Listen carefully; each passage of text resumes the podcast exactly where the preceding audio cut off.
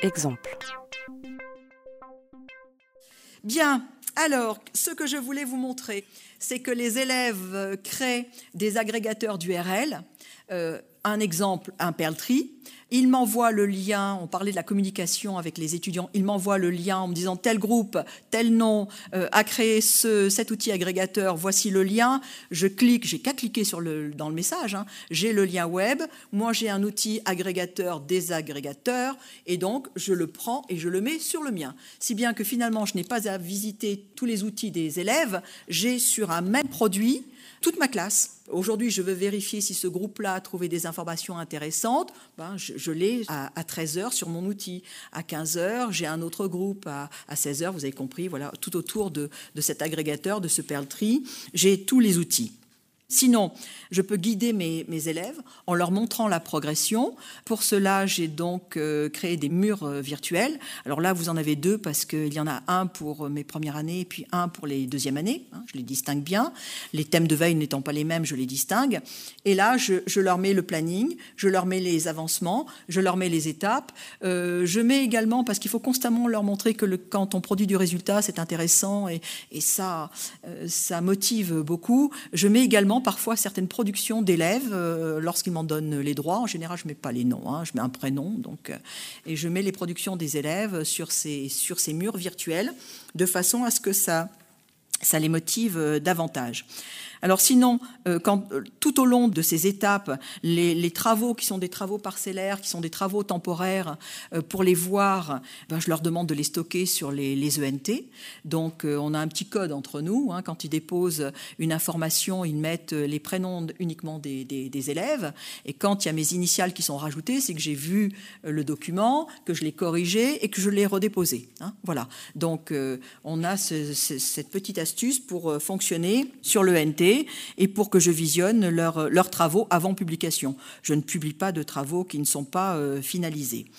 Les étudiants de deuxième année sont un petit peu plus avancés en matière de veille documentaire. Ils constituent des documents sous Word euh, qui sont des documents maîtres. Ces documents maîtres comportent des sommaires. la capture d'écran que vous avez ici, c'est un sommaire. Toutes les pages sont cliquables. Donc euh, certains ont des documents de 30 pages, d'autres ont des documents de, 50 pages. C'est-à-dire qu'ils sont déjà en deuxième année, ils commencent à exploiter l'information, ils ont commencé à l'organiser, ils ont commencé à la classer. Et moi, euh, ces documents sont déposés sur l'ENT. Hein, c'est très facile pour moi je vais, les chercher sur le NT, je, les regarde, c'est par groupe, hein. donc j'en ai 5-6, hein, pas davantage. Et je clique sur certaines, je ne vais pas tout lire, hein, je ne vais pas lire 50 pages.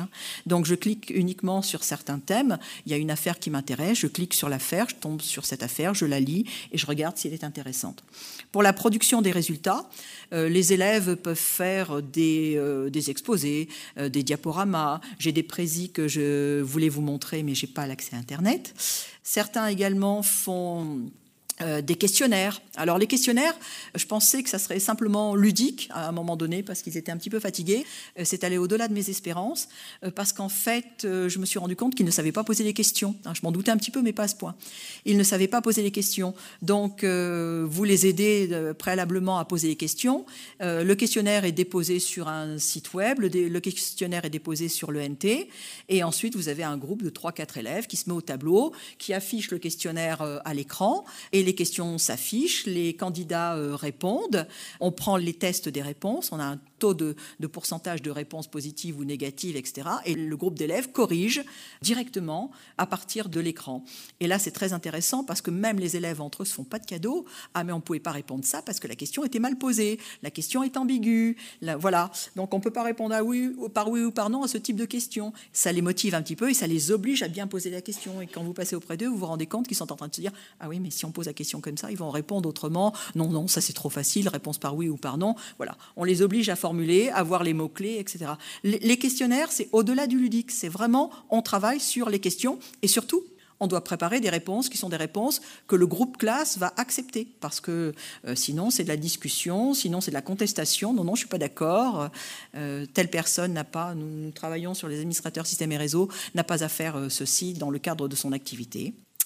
Voilà, j'ai terminé. Conférence organisée par Christiane Riba, IENET Économie et Gestion, Jean-Charles Diry, IAIPR Économie et Gestion, Joël Neveu, IENET Économie et Gestion, Florian Génillet, IENET Économie et Gestion, en partenariat avec la délégation académique au numérique éducatif et Réseau Canopé Site de Lyon. Enregistré le 28 avril 2016.